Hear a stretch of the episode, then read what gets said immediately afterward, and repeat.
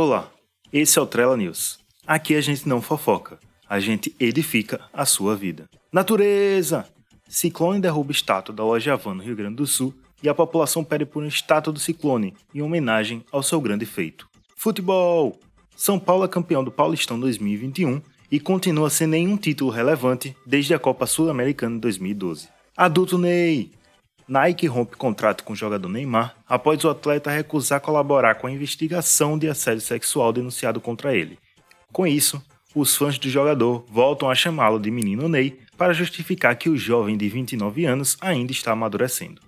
Cinema! Trailer de Eternos é finalmente lançado pela Marvel e fãs percebem que estão há uma eternidade esperando pelo filme. Globo! Metade da população brasileira sofre um infarto após estagiário colocar a vinheta do plantão da Globo na hora errada. Irmãos Neto! Felipe Neto sai em defesa de Enzo Celular após treta no Twitter e a regra é clara. Se é homem, branco e rico, não podemos discordar, senão ele dá chilique e te bloqueia. Pesquisa! A Poder Data pesquisa sobre o governo e mostra que 59% da população desaprova o governo Bolsonaro e 35% aprova o governo. O que a pesquisa não conseguiu responder é onde está o cérebro desses 35%. CPI!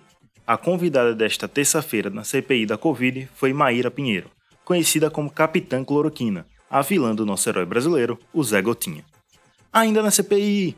A Capitã Cloroquina confunde logo da Fiocruz com órgão do genital masculino Senador Luiz Carlos Reis cita fake news com a minha califa como argumento e agora transita um processo para chamar CPI de CPI da quinta série. Big Giro!